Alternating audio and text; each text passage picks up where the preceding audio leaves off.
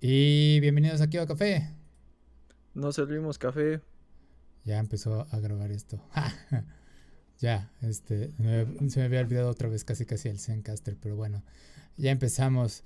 Eh, Jim, ¿cómo estás? Bien, ¿y tú? Bien, bien, aquí eh, pasando el rato, otra vez redescubriendo otro juego, el Katamari Damacy de eh, PS Vita. Es uno de esos juegos japoneses extraños, raros, eh, pero no sé por qué me dieron ganas de volverlo a disfrutar y no me arrepiento. Estuvo entretenido, es nuevamente juego de esos que dices, ¿qué demonios? ¿Por qué es tan atractivo? Pero muchos colores.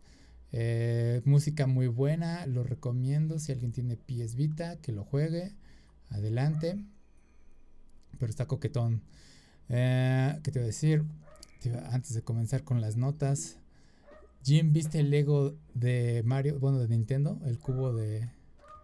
de ¿Qué era? De sí. interrogación. ¿Qué te pareció? Pues están raras las colaboraciones que ha habido entre, entre Nintendo y Lego. De, de, entrada creo que han sido eh, atípicas, por decirlo menos. Ajá. Eh, todos esperaban un Mario en, en modo Lego.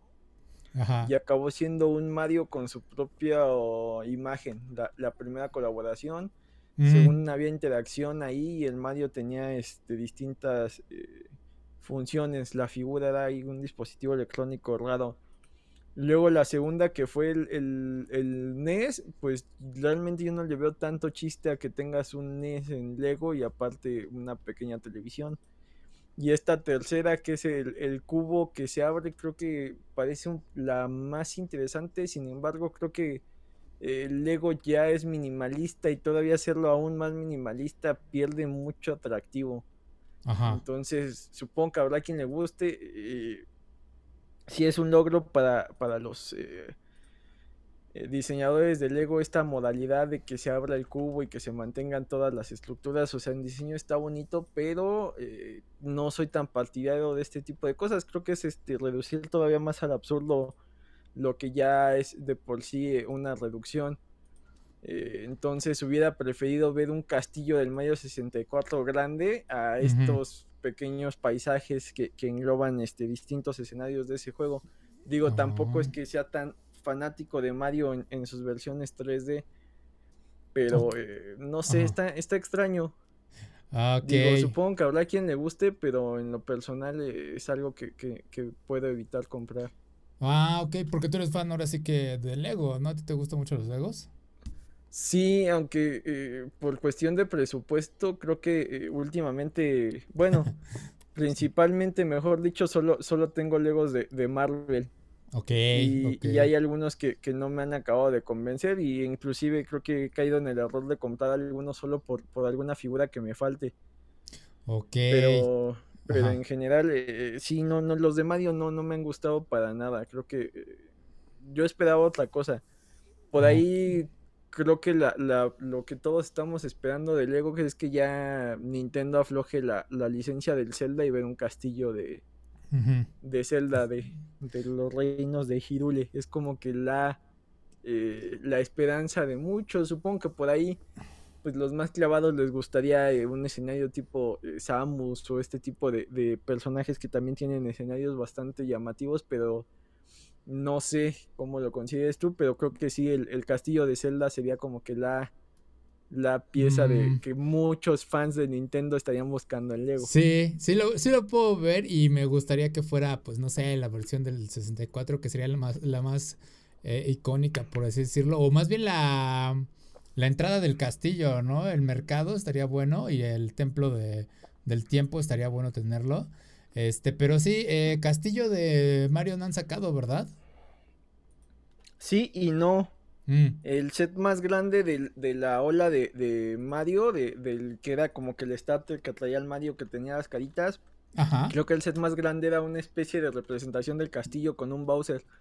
Oh. Era el más atractivo, pero no, digamos que era como que los interiores más que, más que el castillo exterior. No Digo es... que estaban raros porque tenías Ajá. como que ir jugando tenía como un marcador, entonces lo ponías en la línea de inicio y tenías como que ir jugando tú con el Ah. muñequito simulando el nivel del juego. Eso a mí, realmente no me gustó. A mí tampoco. Sí, no, está como que muy este. Pues medio soso, ¿no? O sea, está bonita la figura, están bonitos, pero el concepto de que, ay, es que tú tienes que hacerlo saltar y todo eso, y es de. Ay, como que sí me da flojera. O sea, está bonito como una maqueta, por así decirlo, ¿no? Pero eh, tener un mejor, yo diría que lanzaran, también se presta mucho el castillo del Mario 64 para que lo hagan. Eh, más que el cubo, pues estaría chido que hicieran. Es, que al fin y al cabo, este cubo que mostraron es, parece también una maqueta, ¿no? Es tipo Poly, Pocket, perdón. Sí, sería algo así, como, como una especie de Polly Pocket lo que están mostrando, pero eh, pues hubieran hecho la minifigura, digo, por ahí de, de la escala de eh, del hombre hormiga, por ejemplo, en los sets de Marvel, creo que eh, en los sets de Harry Potter también el, castillo de, de, Hogwarts tiene minifiguras, entonces pudieron haber hecho algo así, no sé qué tanta restricción tenga Nintendo de que no haya Marios este, en, en diseño Lego tradicional. No. Estas este, cabezas eh, cilíndricas y los cuerpos eh, cuadradillos. Yo creo que por ahí, por ahí va que Mario eh, mantenga cierto estilo. Porque, o sea, lo que me, a mí sí me gustó el cubo, en cierta forma, sí me llamó la atención. Pero después de ver el tráiler sí fue como que, a ver, pausa. Esto creo que en cierta forma se puede replicar con las piezas de Lego que ya existen, ¿no? Porque obviamente Lego ya vende sus sets de piezas por separado, no venden los sets de arma el carro, arma el submarino, etcétera, etcétera, ¿no? Entonces dije, pues en cierta forma ya he visto a algunos fans armar eso. la única diferencia es que estén ofreciendo las piezas de los personajes. Que eh, no es, como dices, el personaje de Lego convencional, la cabeza de cilindro y que tenga pintados los ojos y demás. Realmente son bastante abstractos, no tienen el rostro, nada más es eh, el Mario es el color de la cara y el gorro, ¿no? Y ya el resto, pues es una pequeña parte de una pieza azul para el cuerpo y ya. Y entonces, este. Como dije, es más Polly Pocket. Ajá. Y la del bigotito, que no sé si sea sticker o, venga impresa. Yo digo que ha de ser impresa, ¿no? Porque sticker sí estaría como que muy chiquito y estar pegándolo, sí estaría como medio flojera. Es raro, luego en los sets hay cosas que vienen como sticker y hay cosas que ya vienen impresas, no sé cuál sea el criterio para una o la otra. Ok, porque yo este no he tenido, no soy mucho de Lego, sí me llamaron la atención. Tengo por ahí un set de un submarino justamente. No sé qué le pasó, pero ya de ahí pues no, no me he metido de lleno porque efectivamente sí se vuelve algo cariñoso el tema de ellos. Y de ahí, digo, no he visto nada que me llame la atención, excepto justamente a veces los que son los de Star Wars, que cuando salió el Millennium Falcon, ese sí me llamó la atención. Y estos de Nintendo, que como dices, o sea, siento que está sobrevaledor Mario. Ajá. Es, Star Wars es de los que tienen los mejores deals, yo creo, con Lego. Es de los que tienen las colecciones más completas y los sets más bonitos. De Marvel, eh, a raíz de las películas han salido cosas muy interesantes. Eh, y, lo que, por ejemplo, a mí lo que de lo que más me llama la atención de, los últimos sets es. Eh, ya tendrá algunos años con esto que muchos de los personajes que tienen algo que les cubra la parte de atrás del rostro tiene dos caras. O sea, por ejemplo, tienes una cara de, de, Thor y trae los rayos en los ojos y la otra cara solo es un Thor sonriente. Y entonces eso está interesante porque pues tienes las dos expresiones en una misma figura. Hay personajes que no se puede, como Spidey, que no lleva nada detrás. Pero eh, los que traen su peluca eh, está, bastante interesante. Inclusive hay detalles como... Eh, el Lego Batman que eh, digamos que tiene mm. esta parte de la frente como que eh, como si tuviera una, una máscara. Sí, o sea, como si tuviera gorra. la película, ¿no? Entonces cuando, ajá, entonces cuando le pones la, la, capucha, esto queda como los ojos en blanco de Batman. Pero si se la quitas, sí tienes los ojitos normales de un personaje de Lego. Eso está. Ah. Está, o sea, ponen mucha atención en bastantes detalles. Y, y, te digo, creo que las licencias que mejor han explotado son eh, las de Disney, tanto Marvel como Star Wars, principalmente Star Wars, Marvel se basa un poco más en, películas que en cómics. De DC creo que por ahí el deal ha de estar algo frío porque tienen rato sin sacar algo realmente impresionante. Sacan cosas especiales de películas viejas, pero eh, no se han aventado a, por ejemplo, volver a sacar un set de la Liga de la Justicia después del revuelo de, de Zack Snyder. Y por ahí en tercer lugar, creo que el deal que tienen chido con Warner es Harry Potter. De Harry Potter también salen este sets muy, muy seguidos, pero sí, no, no, no te da la cartera para coleccionar todo. Ok, sí, sí, es, tienes que ser muy específico. Eso de las caras me recordó a la versión de los Nendroid. Ya es que los Nendroid vienen con sus caritas, pero aquí se la ingeniaron de nada más lo giras, ¿no? Sí está muy ingenioso eso, la verdad. Este, pero sí, puedes hacer cualquier cosa con Lego. Ajá. Porque realmente no es un valor de producción muy caro. Me imagino que es lo mismo imprimir el, bloque completo de un Spidey que imprimir las dos mitades del, de un Thor, de un Iron Man. Entonces, este eso está chido. Sí hay detalles que han ido cambiando que no son para bien, otros para mal. Por ejemplo, de Iron Man, ah. eh, los cascos antes sí tenían esta modalidad de que se levantaba la tapa y los últimos creo que ya no. Ah, eh, Thanos a raíz de la película sacaron muchos Thanos de tamaño mediano, creo que se llama, o grande la figura, como si fuera un Hulk. se ve bastante impresionante. Y los últimos han sido Thanos este tamaño estándar de Lego y la verdad se ven muy feitos si ya tienes las, versiones musculosas, uno pequeño se ve bastante feo.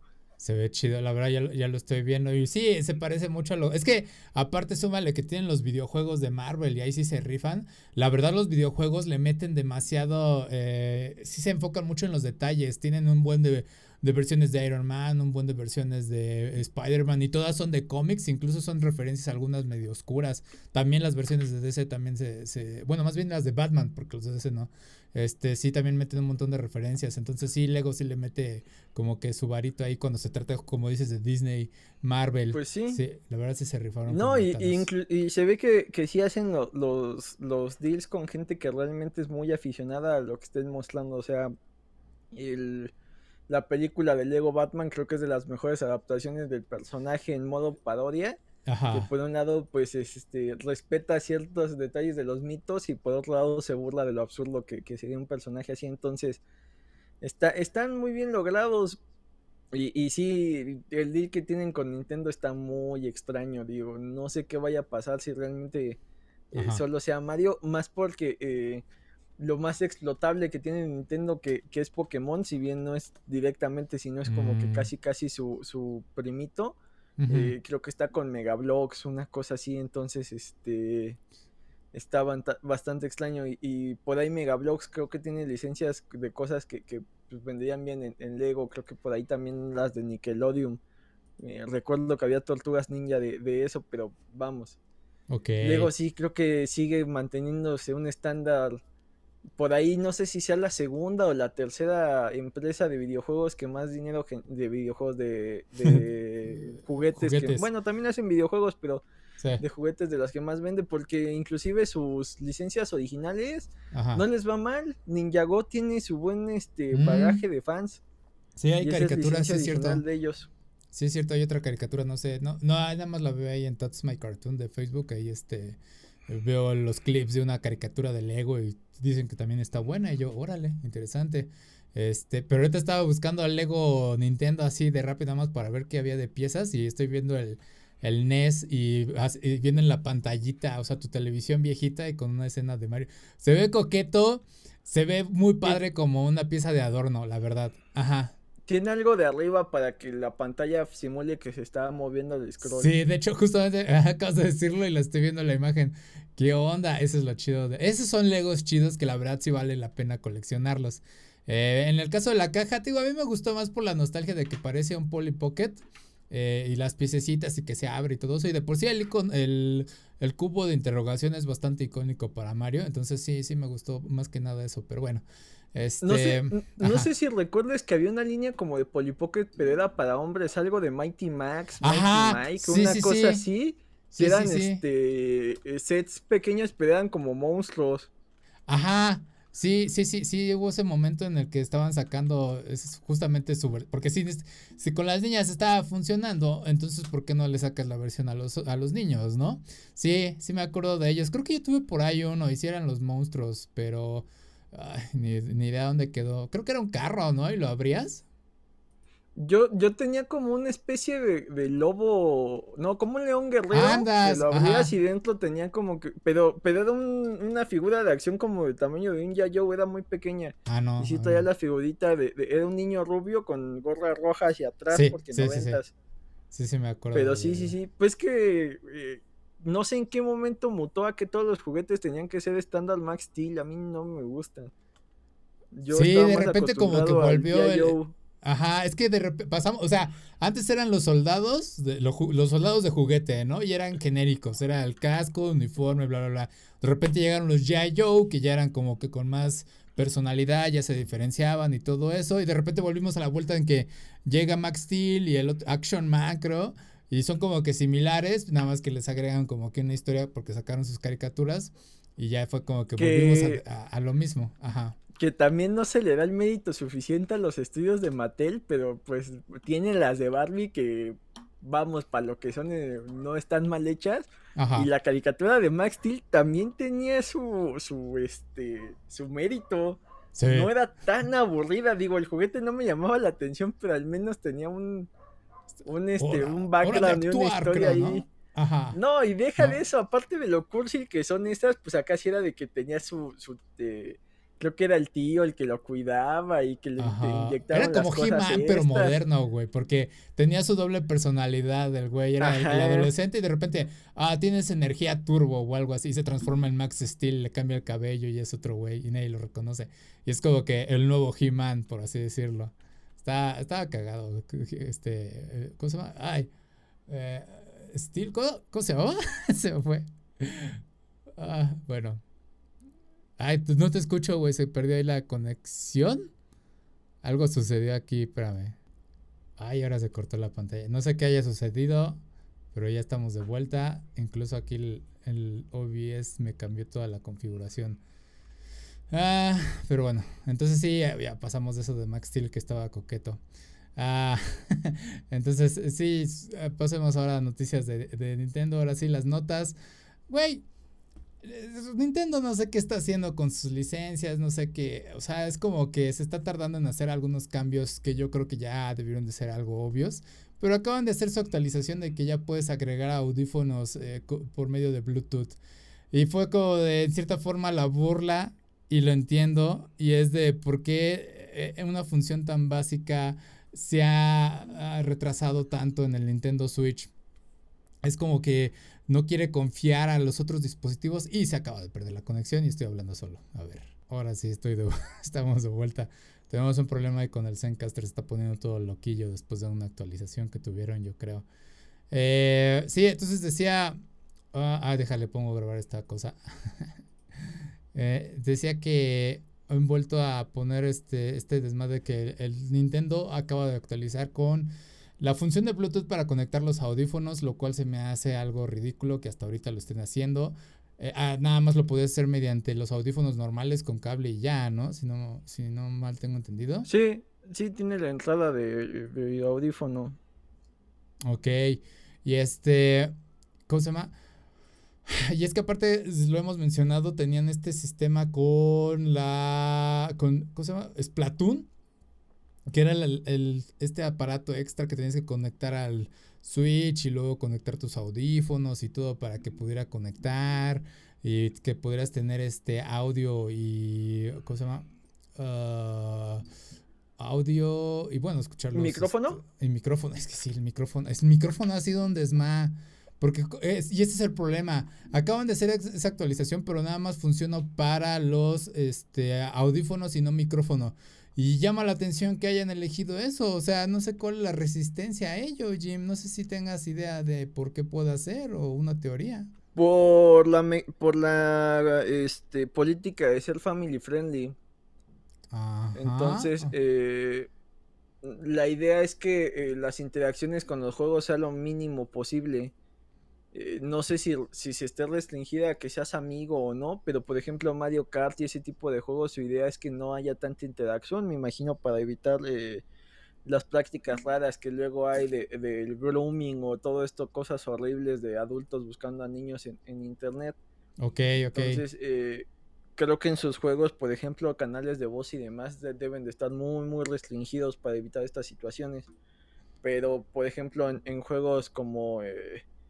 Fortnite o demás que juegas en escuadrón y necesitas coordinarte, pues ya se volvió un estándar. de los Halo, eh, los Gears. Eh, es, muy cómodo eh, estarse escuchando entre compañeros y, avisarte, por, armar una estrategia, ver por dónde te están atacando, ese tipo de situaciones, solicitar ayuda de un médico, solicitar el fuego de cobertura. Entonces, ahora eh, en los juegos de Nintendo que, no hay tanto esta modalidad de jugar en equipo. Ajá. Eh, entonces, eh, pues no, no es tan común. Por ahí ya deben de haber inventado el, el, es que también la capacidad de jugadores, pero algo tipo escuderías en Mario Kart. Ajá y que te sumen puntos por equipo, ya deberían de haberlo implementado para poder jugar en compañía de un amigo y irte cuidando las espaldas, no sería mala idea porque si es muy individual. Me gusta mucho esa y En línea se prestaría bastante de que juegues que de cuatro jugadores, ¿cuántos jugadores caben por pista? ¿16? Creo, ah, sí, sí, sí, lo máximo creo que son 16. O sea, lo mínimo son 8. tan... Ajá no sé qué tan gandalla sea eh, estarse eh, eh, por equipo, ¿no? Si te remata alguien con un caparazón rojo y luego flor de fuego y luego plátano. No lo sé. Eh, digo, me salió al vuelo ahorita que está tan en boga la Fórmula 1 por el checo. Ajá. Se me ocurrió. Pero bueno, sí, supongo que va por ahí, por esta política de, de que limitar las interacciones de adultos y niños para evitar problemas de, eh, fraudes, estafas y cosas más escabrosas. Pues sí, como que lo están restringiendo pero de una forma muy estúpida porque nuevamente con el aparato este de Splatoon, lo estoy viendo otra vez, este te permite justamente conectar, tenían su entrada específica que iba de el Nintendo Switch a este aparato y luego a tu smartphone pero entre ellos puedes conectar lo que era tus audífonos. Y es que es una, es una porquería eso viéndolo, cómo se complican las cosas. Y entonces pues justamente tenías el acceso al micrófono. Ajá tu eterna queja, ¿no? De que Nintendo está diseñado para venderte periféricos. Es que no manches, güey, qué reverenda estupidez, pero es que aparte eh, te, te, puedes, o sea, tú puedes saltarte todo ese proceso simplemente teniendo Discord. Y ya, se acabó la bronca, nada más que obviamente vas a tener que estar usando tu smartphone eh, por separado del Switch, ¿no?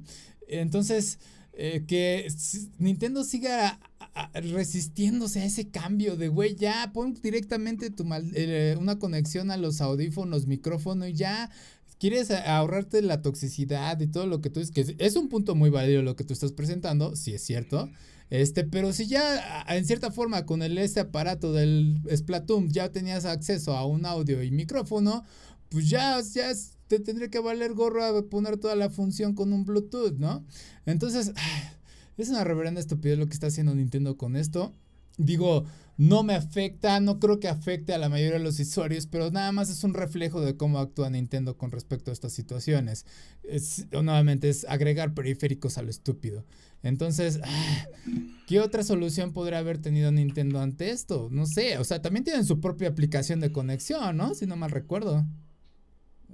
A ver. Sí. creo que sí. Déjala, la, eh, busco. Es que te digo, el, tema creo que va por ahí y qué tanto eh, la capacidad de, la consola de aguantar este mm. ese tipo de, procesamiento de transmitir voz y, transmitir, y recibir voz y a la vez lo que estás transmitiendo. Digo, en teoría, pues eh, ya casi todos los sistemas de comunicación aguantan eso y aparte el juego que estás enviando, pero no sé qué tanta poca confianza le tengan al Switch y sea cuestión técnica o qué tanto sí sea para limitar este. Ajá. E, ese tipo de, eh, interacciones que, pueden ser tóxicas para su comunidad. Sí, no, la verdad no he hecho la investigación, pero ya, ya encontré la aplicación. Se llama Nintendo Switch Online. No sé cómo ayude, pero sí, creo que sí tenía esa parte de comunicación. Era como el mini foro Discord de Nintendo nada más para con tus cuates Sí, eh, entonces creo que sí no le tienen tanta confianza al Switch en ese sentido, porque como dices, la idea esa me gustó de, Mario Kart, de tener tus propios equipos y que tengan eh, jugadas las partidas este, ranked y todo eso. Eh, valdría la pena explorarlo. Especialmente porque si, o sea, lo mínimo que tendría que soportar el Mario Kart son ocho jugadores y yo creo que es más viable que el Smash Bros. Que el Smash Bros. es de peleas, son más frames, son más rápidas la acción, que el Mario Kart que son carreras y a pesar de que hay objetos y todo lo demás, creo que es más soportable que un eh, Mario, digo, un Smash Brothers. Entonces, ah, es una ridiculez lo que está haciendo Nintendo con esto. Pero bueno, quizás sea un paso a futuro para el verdadero Nintendo Switch Pro, que ahorita nada más tenemos OLED, que lo único que ofrece es una pantalla más grande y resistente, ¿no? Sí, sí, sí, sí, pero creo que Nintendo vive muy tranquilo en, en, esta eh, idea de ser demasiado casual y no necesitar competir con Xbox y PlayStation, como que eh, no sé qué tan intencionalmente o sin querer eh, formó su, su, propia liga y ahí ya no tuvo necesidad de competir. Entonces hay mucho, mucho usuario que es eh, Xbox a muerte, PlayStation a muerte, pero además tienen un Switch. Es muy raro que alguien que tenga un Play tenga un Xbox, es muy raro que alguien que tenga un Xbox tenga un Play, pero si tienes un Play o un Xbox, muy probablemente también tengas un Switch. O sea, eh, en ah. cuestión de ventas y demás, creo que eh, creó su propia liga, ser portátil y de ahí dejó de competir ya es Xbox o Play o, PC Master Race, pero creo que Nintendo eh, creó su propio mercado y, vive muy cómodo ahí, no tiene ningún problema, no tiene por qué pelearse que si las mejores gráficas, que si los mejores juegos, ellos saben que si quieres Pokémon, si quieres Mario Kart, si quieres Zelda, con ellos. Sí, y eh, está jugando, o sea, está tomándose su tiempo para decir, ok, vamos eh, lento pero seguro. Ah, vamos a explorar qué es, este terreno desconocido de los eh, periféricos Bluetooth, ¿no? Digo, entiendo si eh, Nintendo lanzara sus propios este, audífonos Bluetooth. Va, eh, restringe el acceso de otros aparatos, porque eso es lo que hace PlayStation 4. PlayStation 4 también tiene la función de que tú puedas agregar ciertos este, dispositivos Bluetooth además de los controles. Yo he intentado añadir algunos audífonos, eh, no me permite, no sé si es por compatibilidad, porque es versiones, etcétera, etcétera. Pero cuando se trata obviamente de audífonos específicamente de PlayStation, pues obviamente funciona, ¿no? Pero estos audífonos PlayStation también funcionan para eh, tu smartphone y demás. ahora, no, me regreso otra vez con Splatoon. Cuando lanzaron ese set, había unos audífonos que algunos se quejaron. Para mí, pues sí me llamaron la atención. Y digo, pues se veían interesantes, era algo distinto a lo común. Pero digo, está, estaría padre que Nintendo también explorara quizás esa parte de accesorios eh, de audífonos y demás, ¿no? Yo no me negaría a comprar unos audífonos versión Mario, no sé, por así decirlo. No sé si haya de Zelda. Creo que en algo. Es que ese sería el, detalle, porque Nintendo te va a vender los, los audífonos que tengan las orejitas de Link. Los audífonos que tengan las orejitas del Pikachu. O sea, es un mercado que pueden explotar horriblemente. Sí, ya me, sí, justamente ya los encontré. Eh, Turtle Shell creo que sacó unos de Zelda. Eh, espérame, déjalo, encuentro bien el nombre. Headset Astro A10 Zelda. La verdad se vean bonitos. Y también venían con el maldito periférico este del Nintendo Switch. No manches, güey. Ok, sí, sí, sí. Pero se ven bonitos, la verdad. Búsquenlos. Se ven bonitos, se ven coquetos. Tienen estilo. Están eh, obviamente con el diseño de Breath of the Wild. Son negros. El acabado este como de runas de los templos. Y el dorado de, de Zelda, ¿no? Entonces la verdad sí vale la pena. Sí, yo diría que sacaran más de ese tipo de cosas, güey. Más gamer. Yo creo que luciría más. Pero va. Ah, entonces, pues ya, pasemos a lo siguiente. Ah, ahora sí, hablemos de innovación en videojuegos. Y yo sé que Hideo Kojima es ese güey raro que lanza algunas ideas y la gente dice, este güey está loco, pero de repente lo logra y es de, ok, es un genio. Eh, Hideo Kojima ha revolucionado en cierta forma, en pequeñas formas, los videojuegos, desde Metal Gear Solid, quisiera decir. Antes tuvo ideas con Police Notes y ahorita lo voy a ir abordando. Pero sí, ahorita lo que está eh, diciendo Hideo Kojima que quiere sacar un nuevo videojuego que cambie ah, de acuerdo a la experiencia de cada jugador. O sea, que se vaya adaptando de acuerdo a dónde vive y a sus emociones. Eh, no tengo idea de cómo pueda hacer eso ahorita en este momento, no me lo puedo imaginar. Quizás ahorita podamos sacar una teoría de ello. Pero suena bastante interesante. Después de lo que presentó con Death Stranding, eh, que justamente le platiqué a un amigo antes de que saliera Death Stranding, le dije, güey, Death Stranding va a ser algo en línea en el que la gente se esté apoyando y dicho y hecho, así fue Death Stranding. Entonces, ¿valió la pena la experiencia? Sí. Eh, por otro lado, predijo lo que está sucediendo actualmente con la pandemia. Eh, sí, y también dijo, güey, lamento haber predicho la pandemia, pero bueno, son cosas que suceden. ¿Viste algo de esa nota, Jim?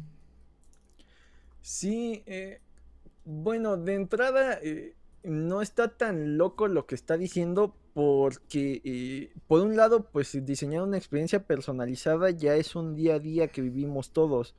O sea, aún hay detalles por ahí sembrados del capitalismo, pero tu algoritmo de Google es único comparado con el mío, comparado de cualquier mm. otra persona. El de YouTube, igual. El de Netflix que tú tienes es muy distinto al que yo tengo, por más que consumamos series similares. Eh, y así pasa con, otros servicios.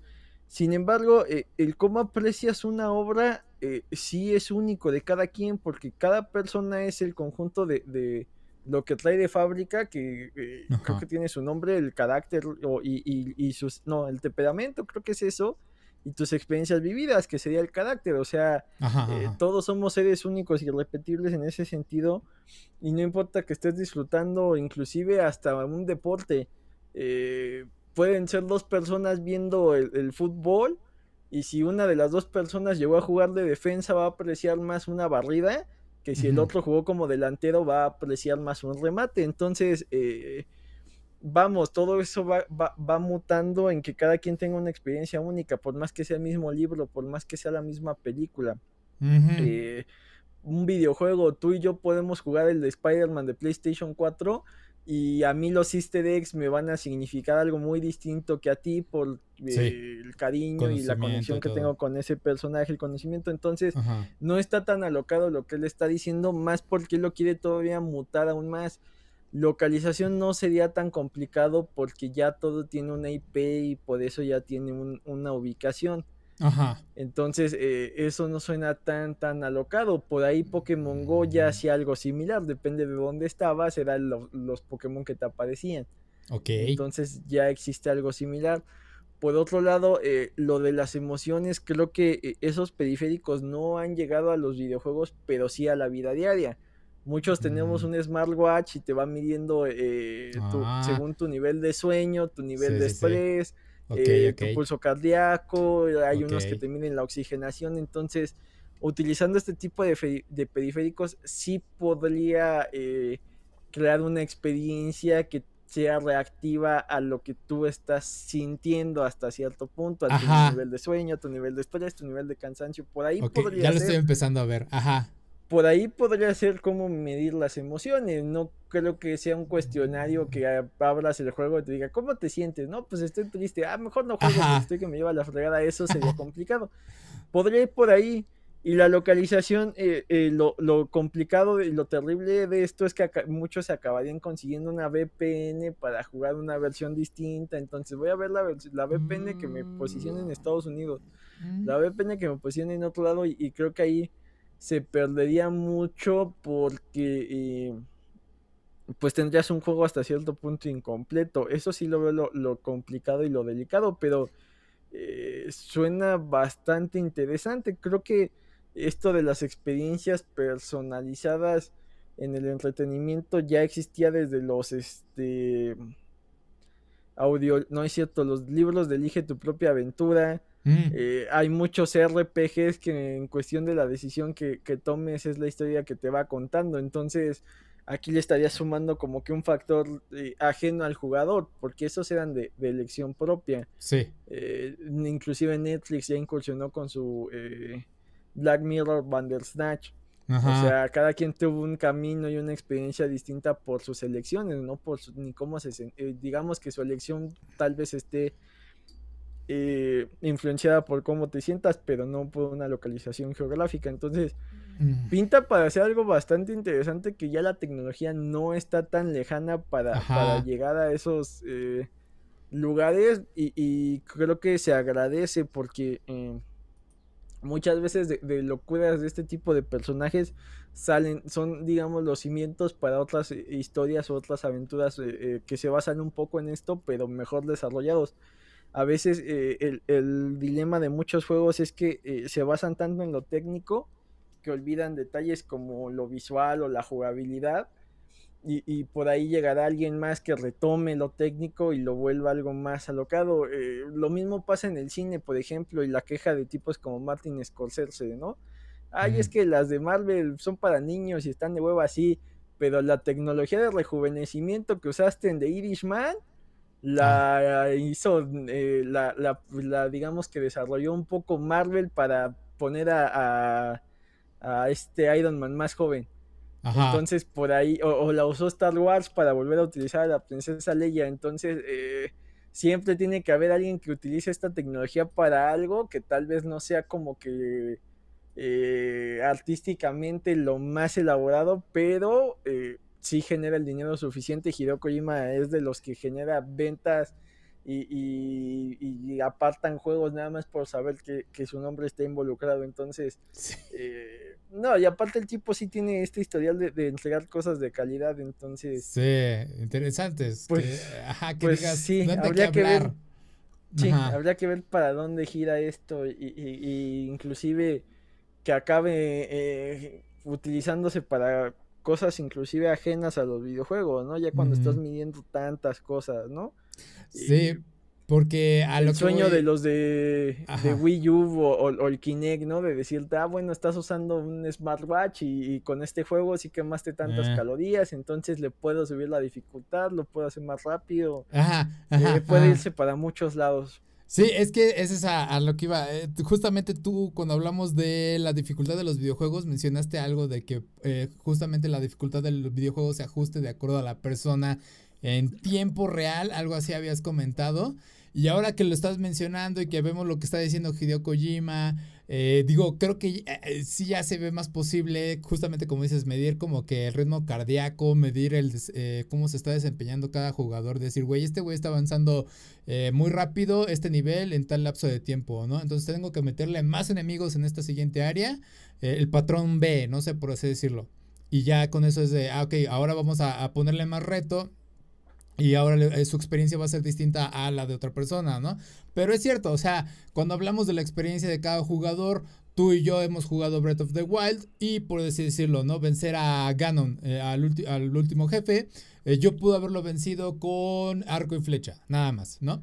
Y tú lo pudiste haber vencido con nada más una espada. Entonces cada quien tuvo una experiencia distinta de que, ok, para mí fue más sencillo, Nada más que me costó más tiempo, pero a ti pudo haber sido más difícil y fue más rápido porque usaste una arma distinta, ¿no? Entonces sí, ya tenemos ese tipo de cosas. A lo que se refiere Hideo Kojima, en cierta forma, no está bien explicado, yo creo, no sé qué es lo que quiso decir, no, no puedo eh, idear qué es lo que quiso decir porque sí, cada quien tiene una experiencia distinta. Ahora, cuando hablamos de en tu propia historia como en los libros, el problema con los videojuegos es que el desarrollo es totalmente distinto. Me refiero al desarrollo a la parte de que un juego requiere más tiempo para crear distintos patrones de historia con base a las elecciones de cada jugador. Esa es la parte más difícil de los videojuegos. A diferencia de un libro en el que añades muchas líneas. Entonces, este, en este caso, si ha habido ah, señas de ello, de, este tipo de cosas en Metal Gear Solid, por así decirlo. Hay cosas en las que algunas escenas se activan de forma distinta si tú lo haces en cierto periodo de tiempo. Eh, también tenemos la parte de que Todas las de las cajas, cómo te puedes ocultar de, en ello, o sea, las distintas formas de cómo de pasar niveles sin que seas detectado. Metal Gear Solid 3 tiene muchísimos ejemplos de ello. Ah, eh, ahí tienes un sistema de alimentación para que puedas eh, mantener la estamina de Snake. Y hay un jefe con el que peleas tú que es técnicamente invisible. Cuesta mucho trabajo si le empiezas a disparar, pero como el güey requiere mucha estamina, porque también el jefe tiene estamina, si tú empiezas a arrojar alimento que ya esté a punto de podrirse, él se lo va a comer y afecta su estamina y lo terminas venciendo más fácil. O sea, Hideo Kojima eh, tiene muchas ideas geniales. Ajá. Deja de eso, la locura del primer juego donde para que no te leyeran la mente tenías que conectar el control en el puerto 2. Ajá.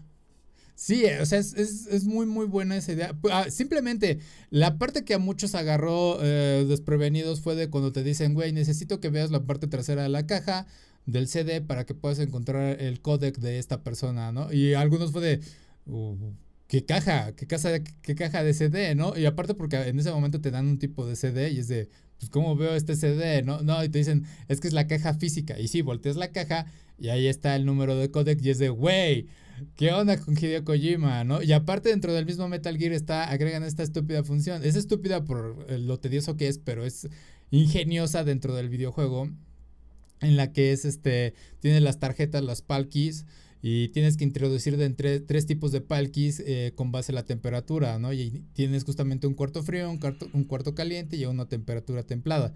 Y tienes que ir a estos cuartos a, cambiar la llave de color y, las entregar, ¿no? Es un tanto Zelda, pero aún así está ingenioso esa parte de Hideo Kojima diciéndote, güey, pusiste atención a los cuartos, bueno, ahora tienes que volver a ellos y hacer resolver este acertijo, ¿no? Entonces, tiene muchísimas cosas eh, Hideo Kojima. Eh, simplemente lo que hizo con Boktai en el Game Boy Advance o Game Boy normal, creo Game Boy Advance creo. En el que es un juego en el que cazas vampiros y necesitas la energía del sol para vencerlos. Y esa energía del sol es justamente porque el cartucho tiene un, un panel solar para que justamente cargues tu arma. O sea, necesitaba salir al sol, aunque es algo incómodo pensando en la pantalla del Game Boy Advance porque no podrías ver en el sol, pero bueno, o sea, estaba ingenioso en decir, güey, necesitas real, verdadera luz solar para vencer a estos enemigos, ¿no? Entonces, Hideo Kojima tiene muchísimas ideas, a pesar de que el güey es un eh, director de cine frustrado y que pues al parecer ya terminó, ahorita con todos estos comentarios ha aceptado que es un buen desarrollador de videojuegos, es fantástico, güey. O sea, me encanta lo que él hace. Por eso es que precisamente cuando ves el, nombre de ese güey es de. Quizás valga la pena revisar ese juego. O sea, ah, eh, amo ese güey. La neta, amo ese tipo, todo lo que hace. Y tendrían que revisar sus obras. Eh, Police Nauts, hace muchos años ese juego que salió. Él, aparentemente en alguna entrevista dijeron que le dijo al desarrollador, güey, quiero agregar esta este función al disco en el que mientras está leyendo, eh, después de cierto tiempo empieza a despedir este olor como de sangre. No sé cómo lo iba a simular, pero es así como que para que la gente sienta que está dentro del caso, porque Police Nauts al fin y al cabo es una, eh, un videojuego de aventura e historia. Eh, entonces sí, es como de, misterio también. Y entonces, ok, está un poco creepy tu idea, pero suena interesante al final, ¿no? Entonces, ah, amo a todo lo que hace Hideo Kojima. ¿Qué opinas respecto a ello, Jim? Pues eh, se agradece cuando tienes una historia que aprovecha todo lo que hay a tu disposición. Eh, los, los Zelda, por ejemplo, eh, y más a partir del Wii, que, tenía esto del, motion, mm. era un ejemplo, ¿no? Aprovechaba todo lo que tenía el Nintendo para dar. Eh, los que eran del 3DS que tenías que soplarle al micrófono para que, o sea, aprovechaba todo lo que te daba el 3DS para, poderlo utilizar. No era, no, nada más el hardware dentro de la consola, sino también por fuera, como dices, como dijiste con lo de Psycho Mantis, perdón, ajá. Entonces, Hideo Kojima sí tiene esta cualidad de, que utilices todo lo que está a tu disposición, ya sea que tiene dos puertos la consola, ya sea la caja en la que te lo estoy vendiendo, entonces Creo que eso eh, se vuelve una experiencia que, el jugador aprecia más allá de, un gráfico, una buena historia. Digo, eh, hay muchos juegos que, tienen historias dignas de, películas o de libros. Hay muchos juegos con visuales que eh, le ganan al, al, CGI de muchas películas. Pero este tipo de detalles hace que la experiencia del jugador se vuelva única y que sea algo que eh, a pesar de que tiene años, se sigue hablando de eso por la importancia que tuvo y por la huella que deja en el jugador y se agradece bastante que no sea, eh, eh, es, darte un extra. O sea, sí, un Super Mario 3 es un juego sublime, sí, el, Ocarina of Time es un juego sublime y lo que quieras, pero creo que eh, los que llegaron a jugar en su momento el Metal Gear lo recuerdan con mucho cariño por este tipo de, detalles. Los, afortunados que llegaron a tener este juego de, cazar vampiros con la luz del sol, te apuesto que lo recuerdan con mucho cariño. Yo por ahí lo había anunciado y nunca lo pude conseguir y es algo que sí te quedan muchas ganas de, jugar por lo que representan estas innovaciones. Entonces, eh, vamos ahí se ve alguien que, tiene el, amor al arte más allá de, venderte un juego. Y eso creo que vale mucho la pena. Y una cosa viene de la mano de la otra, ¿no? O sea, eh, los estudios te apuesto que acaban fascinados de que, ¿sabes qué? Este Metal Gear y, esta idea y la vamos a desarrollar y si funciona y no sé qué.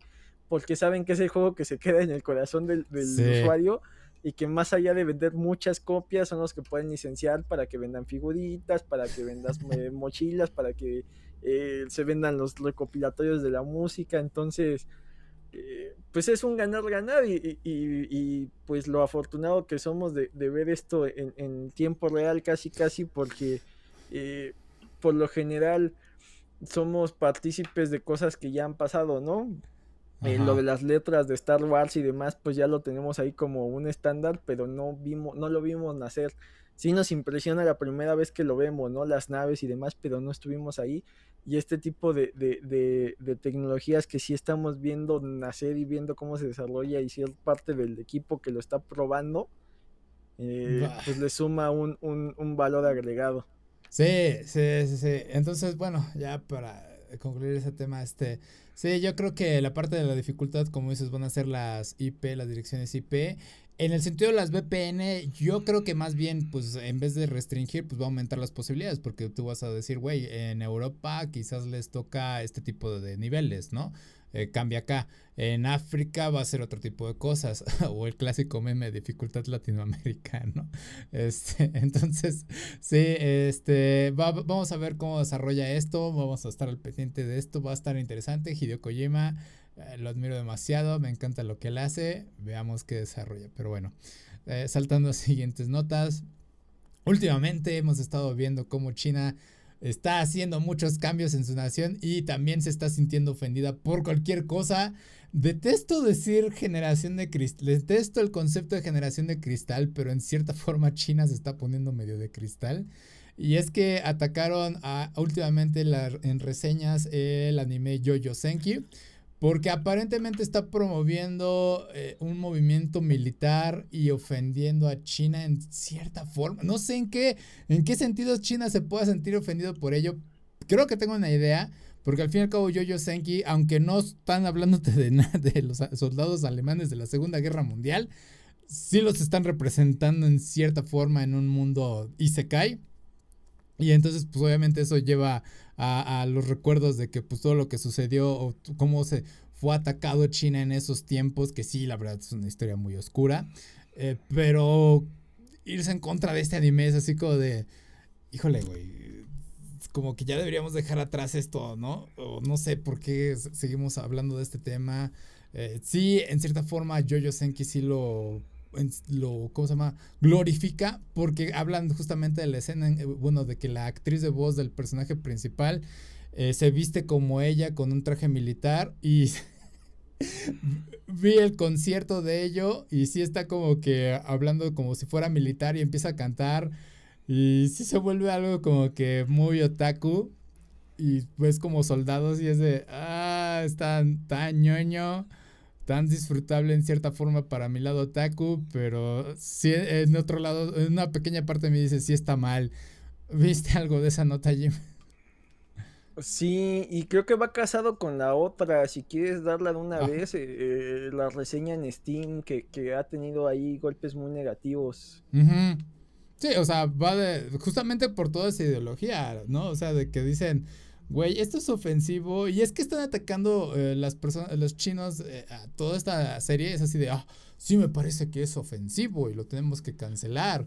Y en especial porque ya salió la primera temporada y salió una película y la segunda temporada está programada no sé para cuándo, pero está en desarrollo. Y a mí me preocupa porque realmente es una de mis series de animes favoritas. Sí, por el, no por el tema militar, sino porque justamente el personaje principal tiene una lucha contra el señor X o el tipo X, que es básicamente un dios. Y dije, me encantó muchísimo ese diálogo del episodio, del primer episodio, y por eso me encanta mucho ese anime. Ajá, ¿iba a decir? Eh, el detalle es que está muy casado a lo que está pasando en el videojuego de True Colors. Ah, cierto. Sí, sí, sí, el de. Sí, cierto. En, eh, ¿cómo se llama? Life no, Life is Strange, dije, Life is Strange, True Colors. Sí. Sí, sí, sí, sí no me eh, Es una franquicia, eh, Life is Strange tiene tres, cuatro juegos que... Está, me gustó mucho el primero, eh, es este tipo de juegos de aventura en el que más que nada pues vas viendo la historia, interactúas con ciertas cosas, no es de acción, no es de, de disparos, es algo muy más, es como los de juegos de Telltale Games, ¿no? Eh, no me acuerdo cómo se llama el género. Pero el chiste es que en el, último juego que salió en True Colors, en el fondo sale una bandera tibetana y también los chinos están perdiendo la cabeza de, güey, es que eh, China no acepta que el Tíbet sea un país independiente, también es parte de China. Y es de nuevamente recuerdos de Taiwán con todo lo que sucedió con John Cena. Y están atacando en las reseñas de Steam de este juego. Y es de. Güey, tenemos que volver a toda esta discusión política. Digo, el juego. Los juegos son buenos, lo que he visto. Te digo, nada jugué el primero. El segundo, pues dicen que le fue bien. Eh, Before the Storm es como que me, ahí lo tengo, no lo he jugado, pero sí he escuchado eso. Y True Colors lo estaban esperando justamente porque dicen, que hay una bonita historia nuevamente, ¿no? Entonces ver que justamente siendo China eh, uno de los mayores consumidores de medios de entretenimiento y todo eso está atacando a estos dos medios de entretenimiento, es de podríamos ver una cancelación futura o un replanteamiento sobre cómo están afectando de forma política el presentar estos, estos, medios de entretenimiento, ¿no? Decir, güey, ahora tengo que tener cuidado con poner una maldita bandera. Bueno, perdón a, la bandera, pero bueno, una bandera, entienden, ¿no? El simbolismo. Tengo que ver, poner atención en cada una de estas cosas. Y es ridículo esta conversación porque, o sea, hay hay esta mentalidad de China como de panal de abeja casi casi de que todos tenemos que pensar de esta forma, ¿no? Al fin y al cabo creo que es comunista, ¿no? Sí, en muchos años lo fue. Creo que eh, los, los países, o, la gran mayoría de los países, sus gobiernos ven la, posibilidad del estudio de la historia como la creación de una identidad que no está mal. El problema es cuando se radicaliza. Eh, algo similar ocurría con las campañas de Trump, ¿no? El Make America Great Again. Y por ahí ah. eh, había unos comediantes que se acercaban con este tipo de gente y les preguntaban, ¿cuándo fue la última vez que América fue grande? Respondían, no, pues cuando los padres fundadores este, firmaron el acta de independencia. Le ah. preguntan, ah, está chido, o sea, cuando había esclavitud. Bueno, eso no, y otros, ¿cuándo? No, pues en tal fecha. Ah, cuando estaban las leyes de segregación. Bueno, sí, pero por eso no. Y otra fecha. Ah, cuando las mujeres podían, no podían votar. Bueno, si olvidas eso, sí era, o sea, eh, tiene sentido que revisites la historia y, en México por ahí eh, lo, hacía mucho el, el, PRI de los setentas de, de, contarte esta historia que México fue fundada casi casi por héroes y mm. que eh, básicamente solo tenemos mala suerte y por eso no somos el mejor país del mundo, pero te, te choreaban que Miguel Hidalgo era lo máximo, que Benito Juárez fue lo máximo, que Madero fue lo máximo, que eh, si los españoles no nos hubieran conquistado seríamos Wakanda, entonces todas estas ideas extrañas. Eh, está bien que tengas una identidad de, de, de, mexicano, de saber de dónde vienes, de saber cuáles eran las tradiciones, de saber qué, qué culturas, y cierto patriotismo, pero eh, yo creo que eh, la principal razón para estudiar historia sería ver eh, cómo esos problemas se siguen repitiendo y qué se mm. hizo mal en ese momento, qué se hizo bien en ese momento y aprender de ello. El problema es que no, el problema es que solo se usa para tener una historia oficial, no, no una historia real, una historia oficial y, la visión de, eh, superación y los tiempos difíciles que vivió China y todo este dilema del imperialismo japonés y toda esta crueldad que hubo que sí pasó, pero vamos, tienes que ver hacia adelante. Entonces, eh, seguirte clavado por eh, guerras que sucedieron hace 50 años ya no tiene sentido. O sea, el mundo ha cambiado, es como aquí en México le pedían a la corona española que pidiera una disculpa por la conquista, pues muchos de los españoles que vinieron ya son los tatarabuelos de los que estamos aquí, o sea, ya no tiene sentido pedir una disculpa ya. Exacto. Es, un tema delicado porque pues eh, a todos necesitamos una identidad y una historia eh, sobre la cual saber nuestras circunstancias, pero creo que como dices, están agarrando esto de pretexto porque lo ven como una, una afrenta directa, ¿no? Sí, está... Eh, había mensajes de odio diciendo que el Tíbet nunca será libre cuando Ajá. Mm, yo no sé cuál es la situación política del Tíbet, pero eh, supongo que habría que ir y ver y ver la gente que vive ahí qué opina y, si quieren seguir perteneciendo a, China y si no quieren seguir perteneciendo y en qué les convendría y en qué no. Y, es un, drama político que lleva muchos años sucediendo, pero vamos, eh, ya en el momento en que eres lo suficientemente mezquino para decir, ah, bueno, si tú hablas de esto, ya no te voy a consumir, sí me parece una estupidez. No, y ni siquiera lo estás hablando, está en el fondo, o sea, es, ni siquiera se están enfocando en la historia. Pero, pero lo agarran ah, de pretexto para cancelar.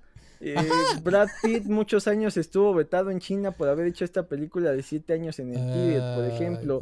Eh, Marvel se está cuidando mucho de no tener problemas con China para poderse vender y eso realmente es lo preocupante porque ya están creando una censura global ahí eh, bastante temeraria. me llama la atención que principalmente en el anime quieren censurar cuando Japón históricamente pues le vale madre China, ¿no? Entonces dudo que logren, más allá de por motivos económicos, crear cierta censura, pero creo que los estudios japoneses son más dados a eh, ponle corrector y, que no aparezca este símbolo, pero darles nuestra obra como es y, tápale los aretes al de... Eh, ¿Qué es Tenjiro? El de Kimetsu no Yaiba. Ajá, Tenjiro, ajá que tapa esos detallitos y véndeselos, porque pues les vamos a vender, pero tampoco lo vamos eh, cambia el símbolo de la Tokyo Manji, pero tú les vendiendo. Entonces, creo que Japón lo ha hecho muy bien. No sé qué tanto Marvel y demás empiecen a decir, ay, son muchas exigencias. Vamos a censurar la versión china para que no tengan broncas y la del resto del mundo hagámoslo como el autor quería. Ojalá y esa sea el motivo y también que los, los, la moneda china no sea la balanza para la creatividad, porque eso sí sería lamentable y desnable. Creo que la censura tiene que salir de, del autor y tener la conciencia y ser de cada uno. O sea, eh, aquí en, México por ahí había eh, una película que era muy homofóbica que creo que era nota casi casi del TV y novelas, una cosa ahí muy extraña. Y nadie la recuerda porque todos tuvimos el criterio de decir, no hay que ver esa porquería. Entonces eh, la censura tiene que surgir del público. Si el público te dice, ¿sabes qué? Esto tiene violencia gratuita y no me estás dando una historia, no lo voy a ver. Y a lo mejor habrá 10 locos que te digan, sí, sí, sí, vamos, y violencia. Pero eh, los estudios van a decir, oye, pues si quieres hacer tus fantasías gore sin, sin un valor detrás, yo no te voy a dar el dinero y ahí empieza a surgir cierta eh, censura. Yo quiero hacer mi película con un mensaje de odio contra cierta comunidad. La mayoría de la gente te va a decir, no, no manches, eh, los actores te tendrían que decir, no, no voy a participar en algo así. O sea, la censura tiene que salir de uno mismo. Ya casos extremos, que haya locos, que, que es la paradoja esta que mencionan de la tolerancia. Ya en casos extremos, pues sí tendría que participar el gobierno y decir, oye, esto es claramente un mensaje de odio y eso no se puede, por más libertad de expresión que exista, esto ya no se puede, pero no puede ser una censura institucionalizada, eso, eso es lo preocupante y eso es lo, lo delicado.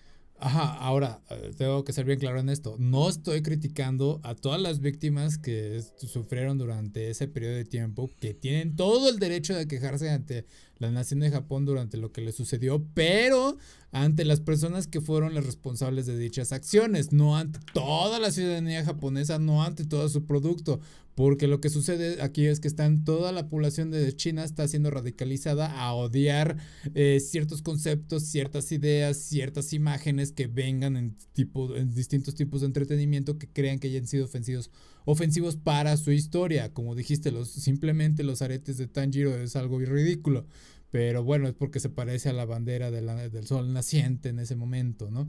Entonces, sí, eh, es importante comprender qué es lo que sufrieron esas personas, porque todavía vemos hoy en día que sale eh, víctimas del holocausto y de repente sale un soldado que sobrevivió de los nazis y que los ponen eh, ahí decir, güey, tienes que decir perdón, porque tú estuviste justamente presente en esos momentos, en los momentos de, de los hornos y todo ello, y es de, sí, güey, la verdad ahí sí se le tiene que pedir en cierta forma que pida un perdón a esas víctimas sobrevivientes porque sí fue algo demasiado traumático. Pero cuando pones este tipo de cosas de, güey, odia todo lo que venga de Japón, eh, que esté relacionado con esos tiempos, sí es como de, si está, está yendo a otro extremo, otra cosa un tanto distinta, ¿no? Entonces, sí, es que, que La, la, conversación no está yendo a, a, revisitar la historia y decir, bueno, esto estuvo mal y vamos a dar el mensaje de que esto estuvo mal. La conversación se está yendo de, esto a mí no me gusta y no se va a mostrar. Ah, caray, a ver, espérame. O sea, eh, hay una diferencia entre que vayan y te tiren una piedra a decir, vamos a quitar todas las piedras porque me vayan a aventar una, no tiene sentido, o sea, entiendo que tampoco vas a jugarle a los Avengers y ya que pasó el problema a resolver, pero sí están abusando del poder económico que tienen para, para poner cierta agenda de decir, esto a mí no me gusta, o sea, esto te habla de cuando China fue malo, caso el Tíbet y la opresión, entonces no vamos a hablar de eso. Esto habla de cuando Japón fue malo. Ok, ¿por qué no vemos la forma en que esto sea como que un recordatorio de lo mal que pasó y cómo se puede solucionar? No, no, no, ni se habla de lo bueno ni de lo malo y principalmente de lo malo. Entonces, eh, esta necesidad de mantener una ilusión de que son un país perfecto es lo que empieza a afectar a, eh, a la creatividad de los otros y, y, ya le está pegando a estudios grandes como en Disney, ¿no? Es que este personaje no tiene que ser así, es que este esta historia no puede, es que el actor no puede tener una visión que apoye al Tíbet porque no la vamos a transmitir, o sea, eh, eso es lo que ya empieza a ser peligroso. Sí, y oh, ahora están pensando en este de que está glorificando en cierta forma la parte militar de los nazis y demás, pero si ves tú la historia, si están replicando lo que son los nazis en otro mundo, por así decirlo, nada más para librarse de las, eh, de las ligas con lo que es realmente aquí en la historia, eh, tú sabes que van a terminar mal. O sea, se ve, se, ve, se ve venir todo eso de que no van a ganar ellos. O sea, de hecho yo ya tengo el spoiler y ya sé más o menos qué es lo que va a suceder. Y es de, güey, era obvio, no necesitabas darme el spoiler. Death Note, cuando tú ves uh, lo que sucede con Kira, sí, gana la primera mitad, pero tú sabes que no puede ganar al final. Y dicho y hecho, ¿no? O sea, no puede ganar. Tokyo Revengers. sí podría ganar, ¿no? ¿Por qué pues no? O sea, pues si el autor quería decirte al final ganó y convirtió el mundo en un estado policíaco donde todos le tenían miedo y ese es el final que yo le quiero dar, pues te estaría bien. Pues ¿cuál es el problema? ¿Por qué? Ah, ¿Por qué no contar historias donde el mal gane? ¿Por qué tener que eh, ah, pero ahí tener todo ajustado a lo que la gente espera o a que todo tenga una moraleja? Ahí igual lo arreglé un poco, pero ajá. Es, que eh, en el sentido de Death Note, pues es un tanto más ficticia, fantasiosa. Y pues sí, sí valdrá la pena visitar que sigan el malo en cierta forma. Pero cuando hablamos de Yoyo Senki, que está haciendo un hipotético similar a lo que vimos en la Guerra Mundial, en la Segunda Guerra Mundial, pues ahí sí dice, güey, no te puedo poner que los malos están ganando, ¿no? Ahora, hay otras versiones donde sí han ganado, en este caso Wolfenstein, eh, hay una versión en la que los nazis ganaron y nadie dice nada porque al fin y al cabo todos tenemos este concepto de que los nazis son malos y está bien burlarse de ellos, golpearlos, eh, torturarlos y hacerle todo tipo de cosas que también en cierta forma está tóxica tener esos pensamientos. Sí, no estoy diciendo que sean buenos, no, son malos, ese es el punto. Siguen siendo malos, pero tener ese tipo de pensamientos, decir, güey, sí se merecen todo tipo de odio y hay que regresarles todo el odio, también es en cierta forma tóxico. O sea, vean Naruto, Naruto te dice, eh, no contestes odio con más odio, ¿no? Este, entonces, sí, eh, son esas cosas que tenemos que estar sopesando, decir, güey, se tienen que ajustar los medios a decir no puedo poner ciertos personajes a ganar porque está, obviamente estamos llevando este tema, ¿no? Cuando hablamos de Dead Note, que es más fantasía, obviamente ahí sí podemos explorar las cosas. Tokyo Revengers es también eh, más realista y tú lo dijiste. Eh, esa cosa va a terminar mal, no en la historia, sino a los personajes les va a ir mal de alguna forma. Y pues sí, o sea, eso va a suceder porque al fin y al cabo son pandilleros. Y dicho y hecho, ya terminó ahorita la temporada y lo dejaron en un buen, este, ahí en un cliffhanger pero sí no terminó bien de alguna forma para un personaje, ¿no? Entonces, sí, eh, son esas cosas que pues sí eh, hay que estar adaptando, pero que tampoco se vale que porque China dice que está mal, porque es, esto es lo que sucede, dice, aquí somos las víctimas, pero cuando se trata del Tíbet, no, no, no, nosotros estamos correctos, ¿no? Y es de, ay, güey, ¿no? Estás manipulando muy cañón los medios, pero bueno, ¿algo más que quieres añadir ahí, Jim?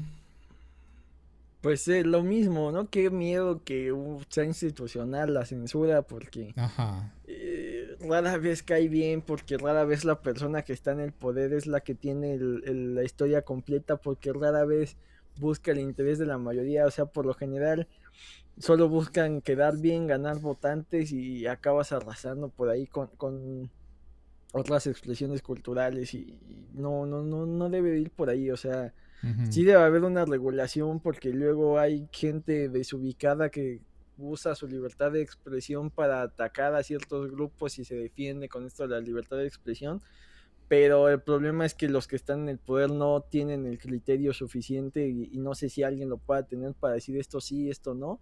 Por lo general eh, se van por las modas, las tendencias y lo que genere votos y, vivir la a expectativa de que te secuestren eh, intelectualmente unos cuantos es muy, muy peligroso.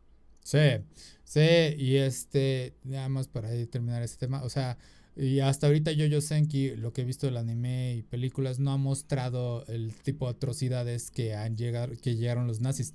Te muestran lo cruel que es la guerra y es algo que todos estamos familiarizados, pero no llega a los extremos de mostrar lo que hacían los nazis. Entonces hasta ahí no ha cruzado esa línea y si es, digo, está bien hasta ahí el anime. Si llegara a cruzar esa línea, sí diría, güey, ok, sí te pasaste, ¿no? O sea, ahí sí ya, ya no se vale que estés mostrando ese tipo de cosas. Este, pero bueno. Ya para terminar, ¿dónde te pueden encontrar, Jim? En Twitter como Jim2 y sigan los contenidos de Comics vs. Charlos. Perfecto, me pueden encontrar como Akiva Player en Facebook, Twitter, Instagram y YouTube. Gracias por acompañarnos por esta semana. Nos estamos viendo para la próxima. Se cuidan. Sale.